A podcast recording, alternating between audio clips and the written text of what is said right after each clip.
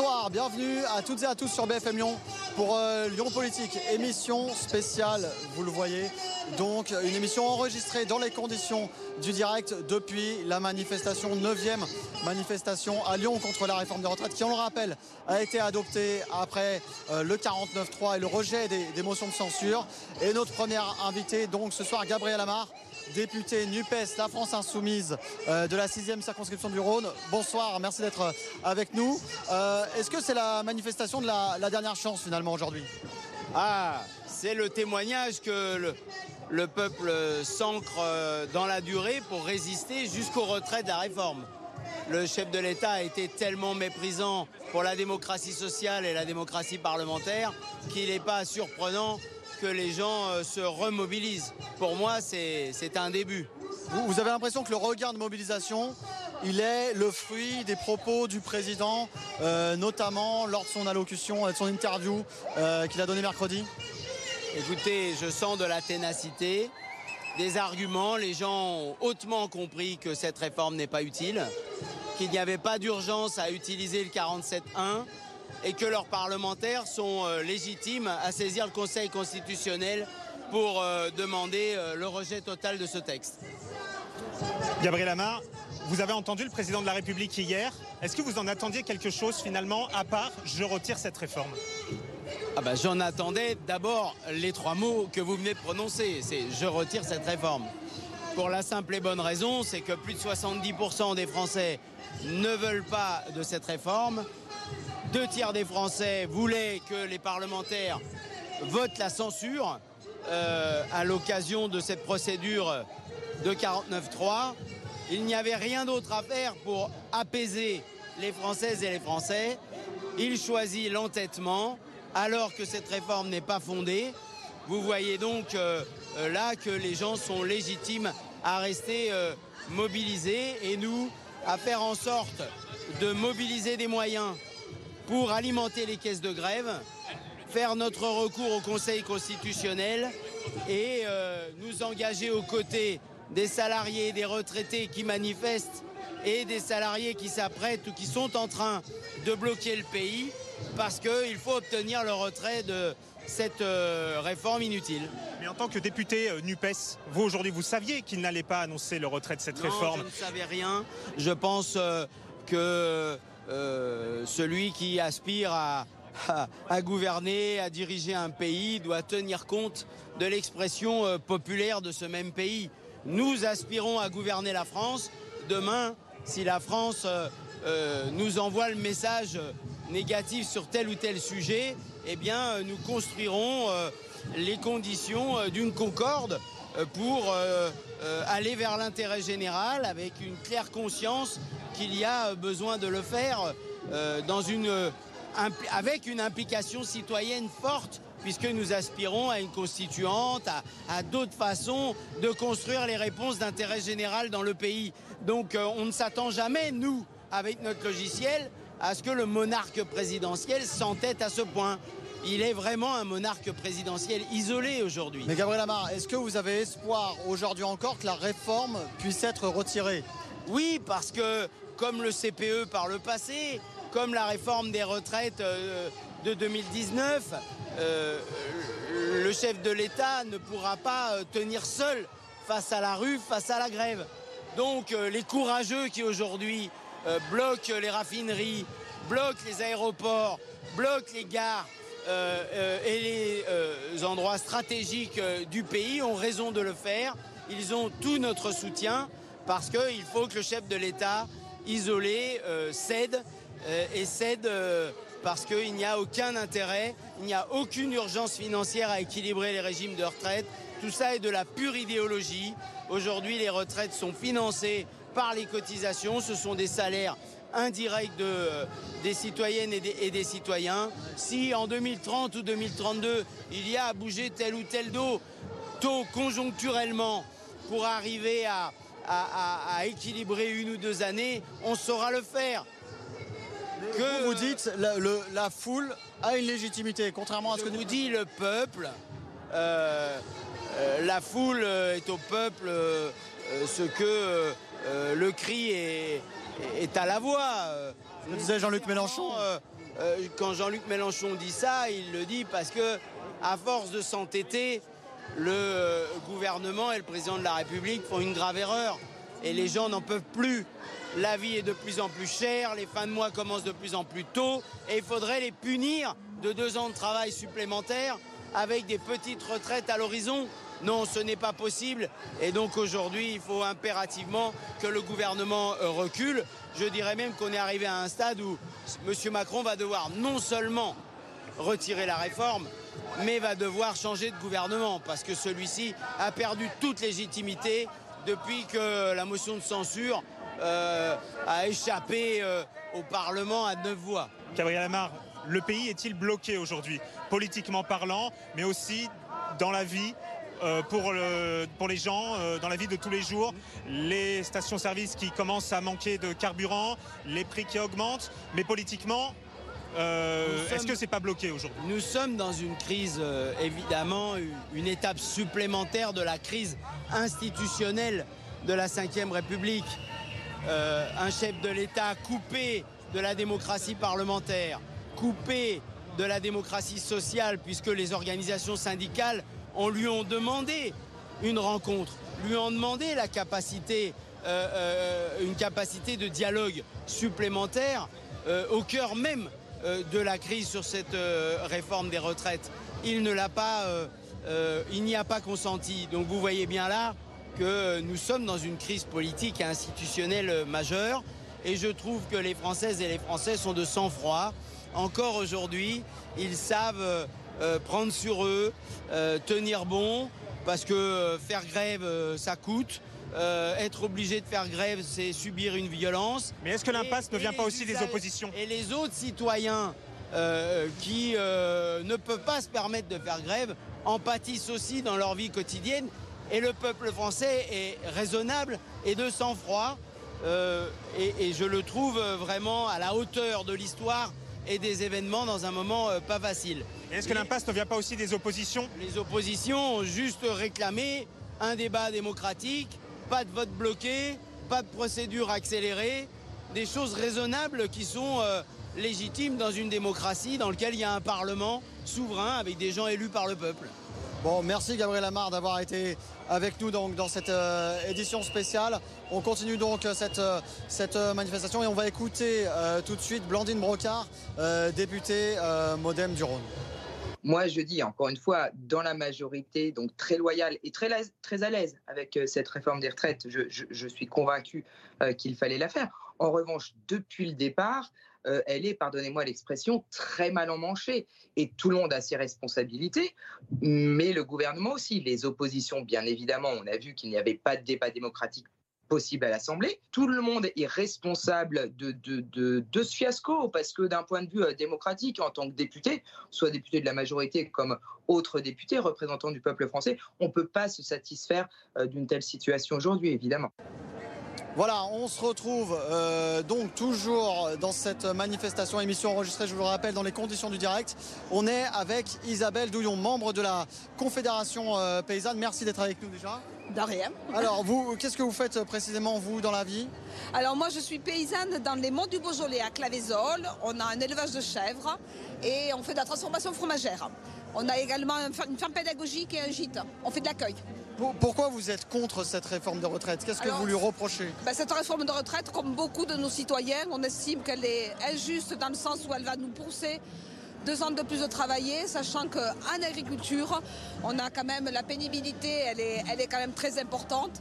En, en élevage particulièrement, on a toute la strength de l'élevage qui fait qu'on est très on est très pénalisé par notre travail quotidien et qu'on estime que nous pousser à 64 ans, c'est vraiment deux ans de trop. Voilà, vous, vous avez donc un métier, on peut le dire, pénible. Vous avez commencé à bosser à quel âge concrètement? 20 ans. 20 ans. Euh, vous êtes une femme donc d'autant plus pénalisée. je suis d'autant plus pénalisée par nos retraites. Les retraites agricoles sont vraiment absolument euh, minables et elles sont d'autant plus difficiles pour les femmes qui ont aussi, qui n'ont pas toujours été reconnues. Moi, mon début de carrière, J'étais paysanne, mais je ne suis pas reconnue, euh, je n'ai peut-être pas reconnue parce que je n'ai pas pu cotiser. Et résultat, euh, je suis, euh, j'arrive à l'âge de la retraite, parce que je vais bientôt avoir 62 ans, et je vais avoir une retraite de misère. J'allais vous dire, c'est rare de voir des agriculteurs dans les cortèges des manifestations, comme ça avec les autres corps de métier. Eh bien ça c'est formidable. On a quand même réussi euh, euh, à intégrer cette, ce, mouvement social parce qu'on estime que notre problématique de retraite, elle est la même problématique que les salariés. hein. On est à peu près tous au même niveau de- au même niveau et donc du coup on a notre place ici et on est accepté en tant que tel, en tant que paysan. Isabelle Douillon, vous avez entendu le président de la République hier. Est-ce que vous l'avez compris? Ah, on a compris qu'au contraire, ça nous a encore plus mobilisés pour être aujourd'hui ici. Parce qu'on a vraiment l'impression que toutes les paroles, enfin tout ce qu'il nous dit, c'est vraiment. euh, il, pousse, il pousse le bouchon tellement loin que la colère devient de plus en plus importante. Et, et du, coup, euh, du coup, voilà, on est là et on sera encore là demain s'il faut. Quoi. Votre euh, exploitation a été reprise, vous, vous l'avez euh, cédée. Les personnes qui ont repris l'exploitation, vous les voyez travailler comme vous jusqu'à 64 ans, voire plus Alors nous, on a la chance d'avoir une équipe de salariés, une équipe pardon d'associés qui euh, à qui on, a passé la ferme avec une moindre pénibilité. Mais quand même, mais quand même, les jeunes d'aujourd'hui qui s'installent, ils sont comme nous quand on s'est installés, ils ont, euh, cœur de mener une, de mener une carrière, mais qui s'arrêtera à 62 ans, c'est largement suffisant. Vous, juste une dernière question. Est-ce que vous êtes prête à continuer le mouvement aujourd'hui, poursuivre la mobilisation? C'est la neuvième aujourd'hui de journée. Oui, c'est la neuvième, ce ne sera peut-être pas la dernière, mais on va continuer. On est déjà présent, la Confédération paysanne est présente partout dans tous les cortèges en France. On essaye d'être maximum visible parce qu'on estime que ce combat, il est juste. Donc oui, on va continuer. Merci Isabelle Douillon d'avoir été avec nous et d'avoir répondu à nos questions.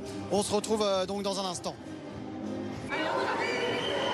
Voilà, on se retrouve donc ici euh, au cœur de, la manifestation, donc avec Zazie Rock, qui est vice-présidente de, de l'UNIF Lyon. Euh, ce- cette mobilisation, elle est encore nécessaire aujourd'hui?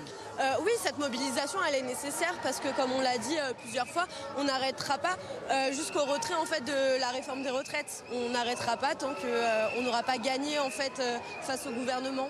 Pourquoi vous, les jeunes, vous avez envie de vous mobiliser fortement euh, euh, contre cette réforme?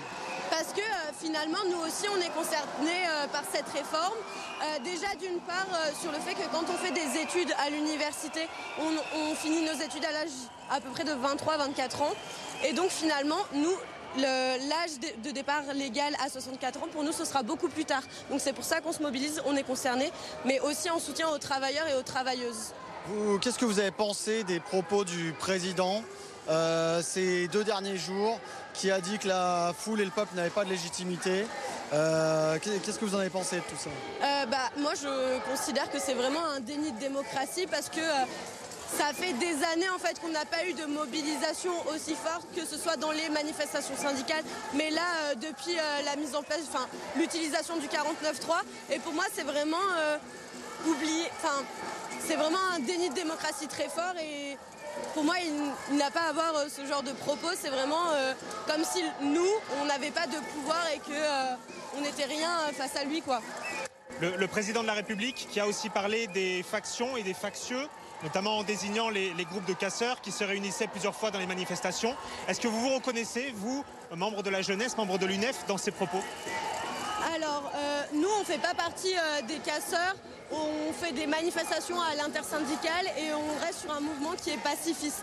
Après, s'il y a des gens qui considèrent et qui pensent que la violence, c'est le seul moment pour pouvoir euh, faire, faire le enfin, pouvoir aller jusqu'au retrait, c'est eux. Mais nous, à l'UNEF, on n'est pas dans, euh, les euh, mouvements de casseurs, etc. etc. Vous, vous êtes pour l'amplification de la mobilisation, pour une certaine radicalisation aussi avec peut-être de la désobéissance civile. C'est nécessaire pour vous? Pour moi, c'est nécessaire dans le sens où euh, aujourd'hui, on a fait des manifestations qui étaient euh, plutôt tranquilles. On a mobilisé euh, plus de 3 millions de personnes dans la rue le 7 mars. Et finalement, il n'y a pas eu de euh, retrait de cette réforme. Donc, pour moi, il faut aller dans la massification, dans la massification des grèves, parce que c'est uniquement en bloquant le pays qu'on va pouvoir, euh, qu'on va pouvoir euh, le faire battre retraite, quoi, en quelque sorte. Il n'y a qu'une seule solution pour vous, c'est le retrait de la réforme. Il n'y a pas de négociation possible, même avec les syndicats. On a entendu Emmanuel Macron qui demandait aux syndicats de revenir à la table des négociations. Pour vous, c'est pas utile euh, Des négociations Enfin, aujourd'hui, non, il faut le retrait de cette réforme. C'est pour ça qu'on se bat depuis euh, des mois, qu'on est dans la rue depuis le 19 janvier. C'est contre cette réforme des retraites et cette réforme en large, en quelque sorte. Donc, oui, il euh, n'y a pas de négociation possible tant qu'il euh, ne supprime pas sa réforme. Merci euh, Rock d'avoir été avec nous. On va écouter, dans un, souci d'équilibre évidemment, Alexandre Vincent Day, député Les Républicains du Rhône. Il assume l'impopularité du, du moment. Euh, et je suis très, très libre pour en parler, je ne fais pas partie de la majorité présidentielle. Pour autant, euh, s'il y a un message qu'il est important de retenir et que j'essaye moi de défendre dans ma famille politique des républicains depuis le début, c'est qu'à un moment nous devons sortir des querelles politiciennes. L'heure est grave pour notre pays. On le voit, on a un pays qui est sous tension, avec des fractures qui sont profondes. Moi je défends cette position d'accord majoritaire, sans pour autant se renier. Hein. Ça existe dans plein de démocraties en Europe, hein, dans toutes les grandes démocraties parlementaires, notamment en Allemagne. Euh, c'est-à-dire qu'on essaye de mettre toutes les bonnes volontés autour de la table et de voir ce sur quoi nous pouvons être d'accord, ce sur quoi nous sommes en désaccord, et essayer de se mettre d'accord, non pas sur une distribution de postes, qui n'aurait aucun sens, mais sur un chemin que nous pouvons tracer pour notre pays. Et ça, c'est la responsabilité du président de la République, de la majorité présidentielle et aussi des oppositions issues des partis de gouvernement. Voilà, donc vous venez d'entendre Alexandre Vincent euh, dans cette euh, émission spéciale euh, enregistrée, je le redis, dans les conditions du direct. On est avec Sonia Paco, secrétaire générale de la CFDT Lyon-Rhône. On a senti un vrai regain de mobilisation aujourd'hui. Oui, on s'y attendait, mais on ne s'attendait pas à ce que ça soit aussi énorme. Là, on n'a pas encore les chiffres, mais on est très clairement sur une, mobilisation bien plus, bien plus massive que celle de mercredi dernier. Mais c'est pas étonnant, en fait. Hein. On a passé un cap. Hein. On a passé un cap. Il y a le fond, il y a le problème du fond euh, de la réforme. Mais maintenant, il y a un gros problème de forme et de délit de démocratie.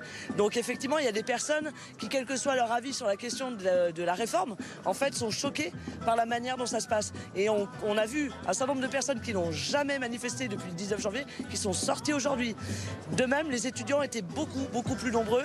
Et là, je crois qu'on a eu 15 à 17 lycées qui ont été bloqués. Donc c'est assez significatif. Qu'est-ce qui fait que ça a remobilisé, d'après vous? Bah, Ce qui fait que ça a remobilisé, c'est que c'est une chose d'être en désaccord avec un texte, avec une loi, et c'en est une autre de, de, passer en force avec une forme de brutalité un texte qui euh, majoritairement est impopulaire, dont 93% des, des, travailleurs rejettent, et avec des mobilisations énormes, massives depuis euh, plus de 10 ans, depuis le 19 janvier, et, avec euh, un gouvernement et un président qui n'entend rien. Vous ne craignez pas la lassitude, Sonia Paco, puisque le texte est passé malgré le 49-3 aujourd'hui? Eh ben, Qu'est-ce que vous en pensez au regard de la manifestation d'aujourd'hui? Est-ce qu'il y a de la lassitude? Non, il n'y a pas de lassitude. Il y a un regain de mobilisation. Mais aujourd'hui, la mobilisation, elle est forte parce que euh, le texte a été euh, voté avec l'aide du 49-3. Mais est-ce que les gens vont, à votre avis, se mobiliser encore et encore euh, si vous appelez à la mobilisation et, à des prochaines manifestations? Alors si ça, ne vous a pas échappé que dès le, dès le jeudi soir, notamment sur Lyon, on était sur un rassemblement devant la préfecture. Donc on n'en est pas à notre, premier, notre première mobilisation depuis le 49-3. Et vous voyez, ça ne faiblit pas. Parce que les personnes, elles sont déterminées, déterminées à se battre contre un projet de réforme qui est injuste. C'est injuste de demander à des personnes qui, ont des travaux pénibles de travailler plus de deux ans. Et il y en a un problème de démocratie. Il y a un mépris de la démocratie sociale de manière très claire. Et maintenant, on a un mépris de la démocratie parlementaire. Qu'est-ce qu'on fait? Eh bien, on résiste. Le président Emmanuel Macron a appelé les syndicats, et notamment vous, la CFDT, à revenir à la table des négociations. Qu'est-ce que vous lui répondez aujourd'hui? Mais nous, on est complètement prêts à, revenir autour de la table des négociations pour parler de ce projet de réforme. D'ailleurs, il y a dix jours, nos représentants de l'intersyndical ont écrit à Emmanuel Macron pour lui demander un rendez-vous. Et qu'est-ce qu'il a fait? Eh bien, ça a été une fin de non-recevoir. Donc, très bien qu'ils le disent, qu'ils le fassent et qu'ils le fassent notamment sur ce projet de réforme des retraites pour trouver une, porte de sortie. Donc aujourd'hui, c'est la rue face au pouvoir politique. Est-ce qu'on est dans une impasse ou est-ce qu'on va pouvoir évoluer finalement sur ce texte, sur ses idées et sur la façon de gouverner finalement? Eh bien, écoutez, nous, si on, on, on continue à mobiliser et à mobiliser de manière pacifique, c'est bien parce qu'on est déterminé à faire évoluer les choses et à le faire à notre façon, en responsabilité, comme on l'a toujours fait depuis le 19 janvier. Donc on continue à dire que ce projet de réforme est injuste et que la façon dont il a été adopté par un 49-3 représente un vrai problème pour la démocratie. Et donc on souhaite que le président ne promulgue pas la loi. Ce que, ce que vous dites concrètement, c'est que vous êtes quand même prêt à revenir à la table des négociations, euh, c'est-à-dire euh, à revenir sur la réforme, négocier, trouver un compromis. C'est ce que demandait le président hier. Mais alors, le, le président, il a dit, il a eu des propos euh, mensongers, hein, puisqu'il a dit que les, organisations syndicales euh, n'avaient euh, n'avaient pas de projet, n'avaient pas d'autres projets, et donc ce n'est pas vrai, c'est faux. Nous, la CFDT notamment, mais aussi d'autres, on a un projet de réforme des retraites qui a été, qu'on a soutenu d'ailleurs en 2019. Et M. Macron le sait très bien. Et donc on est prêt, nous on a, on a des propositions, il n'y a aucun problème. On a des propositions en matière d'équilibre financier et on a des propositions pour effectivement proposer un projet de réforme des retraites qui soit véritablement plus juste que le système qu'on a aujourd'hui. Pour cette réforme, concrètement, ce que vous demandez aujourd'hui, c'est qu'elle soit revue ou c'est qu'elle soit retirée Nous, on souhaite que ce projet de réforme, ne soit, que cette loi ne soit pas promulguée. Et effectivement, on est prêt à être autour de la table pour discuter comme on l'a toujours fait. Alors, je vais vous poser la question. Il, il reste une voie de recours, c'est le Conseil constitutionnel, euh, qui n'est pas donné effectivement. Mais euh, vous, vous avez espoir quand même qu'elle soit retirée euh, par la mobilisation, par, par ce, ce- ce mouvement finalement? Alors le Conseil constitu- constitutionnel il se prononce en fonction de la Constitution. Moi je ne suis pas constitutionnaliste, je ne peux pas présager, mais ça serait une très très bonne nouvelle effectivement que ce texte soit retoqué. De par la forme dans laquelle il a été adopté, avec cette procédure accélérée, avec finalement un texte qui n'a pas été débattu à l'Assemblée nationale et qui a été débattu partiellement au Sénat et qui passe par un 49-3. Et Là où on n'est pas d'accord, c'est que quand on nous dit qu'il a eu un chemin de démocratie et il n'y a pas eu de problème parce qu'il y a eu l'adoption, il y a eu la motion de censure, elle a été refusée. C'est pas pareil de voter une loi que de voter une motion de censure. Ne nous faisons pas croire que le vote de la motion de censure, c'était comme le vote de la réforme des retraites. C'est faux. On parlait de lassitude tout à l'heure. Aujourd'hui, vous êtes un front syndical uni. On le voit notamment ici à Lyon. Vous défilez tous les syndicats sur euh, la même bannière. La crainte pour vous aujourd'hui, c'est de se désolidariser finalement entre syndicats. C'est pas le cas aujourd'hui, mais ça pourrait arriver. On n'a aucune crainte. Ça vous a pas échappé que, avec tous les épisodes qu'on a connus autour de ce projet de réforme, depuis le 19 janvier, on est unis et on continue de l'être. Donc ce soir, l'intersyndicale nationale, elle se voit, elle va définir ce qu'on va faire. Et nous, demain après-midi, dans le Rhône, on se voit pour effectivement se caler sur ce qui est décidé au niveau de l'intersyndicale nationale. Il y aura d'autres journées de mobilisation ici à Lyon? On peut s'en aller- on peut, on peut s'attendre à ce qu'il y ait d'autres mo- mobilisations, évidemment. Ju- Juste peut-être un mot euh, sur ces mobilisations en marge, effectivement des manifestations organisées, sur ces violences, ces dégradations. Euh, ça sert pas le mouvement quand même. Alors, vous savez, nous, on a toujours été très très clair hein, sur la question de la violence. Nous, on condamne toute forme de violence et effectivement, on ne peut pas soutenir euh, ce type de rassemblement. Après, on a quand même un gouvernement qui est sourd, qui est resté sourd, et il y a une forme de brutalité dans la manière dont les choses sont adoptées. Donc, on n'est pas surpris. D'ailleurs, on avait prévenu, on avait alerté, on était très inquiet sur effectivement des dérives que ça pouvait générer, d'avoir un gouvernement, un président qui est comme ça sur sa tour et qui ferme toute. euh, presque tout dialogue et qui n'a aucune écoute et qui n'entend pas euh, cette mobilisation des travailleurs. Il y a- certains syndicats qui disent on condamne, mais on comprend. C'est vous, c'est votre position aussi. Bah, on condamne la violence, mais on n'est pas surpris que ça se passe. Évidemment, face à des choses qui sont brutales, même si on condamne effectivement cette réaction, il y a- y, y quelque chose qui est complètement fou dans la situation. Et Vous avez l'impression qu'il y a une sorte de stratégie de laisser un peu pourrir la situation? Comment vous voyez les choses? Écoutez, euh, j'espère qu'il n'y a pas de stratégie pour, euh, pour effectivement qu'on en arrive là. hein. Ça serait déplorable. hein.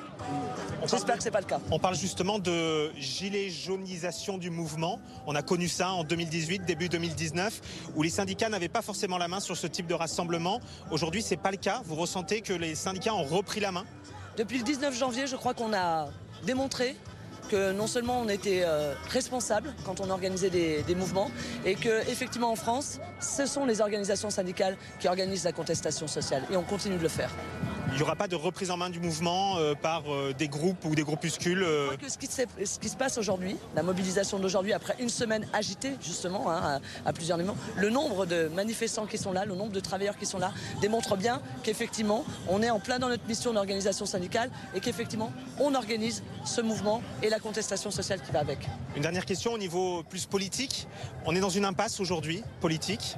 Vous le ressentez aussi, vous, au niveau des syndicats, la discussion n'est plus possible. On- on- les quatre prochaines années vont être euh, difficiles finalement pour nous, pour les Français, pour comprendre ce qui se passe? Écoutez, nous, euh, la, question politique et, ce qui s'y passe, c'est pas vraiment notre sujet ou notre objet. Mais effectivement, euh, euh, pour discuter, il faut avoir la volonté de discuter. Euh, pour faire du dialogue social, il faut pouvoir se mettre autour de la table, il faut pouvoir être dans l'écoute, dans le dialogue. Effectivement, là, tout de suite, c'est difficile. Après, nous, on, prend, on prendra toujours, on se déconstant, hein, on prendra nos responsabilités, mais s'il faut retourner autour de la table, parce qu'on a des propositions, on le fera, mais on le fera à certaines conditions, avec une loyauté dans les échanges. Parce que c'est aussi ça qui est important dans le dialogue social, c'est la loyauté des échanges. Alors juste un dernier mot très rapide, vous lâcherez rien avant le retrait? Comment vous voyez les choses écoutez, l'intersyndicale nationale, elle se voit ce soir. Et euh, pour tenir justement ce Front syndical uni, ce qui est important, c'est qu'on attende effectivement de se mettre d'accord pour dire la manière dont on envisage la suite. Bon écoutez, merci beaucoup d'avoir été avec nous. Merci à vous d'avoir euh, suivi cette euh, émission spéciale Lyon Politique, donc au cœur de la manifestation.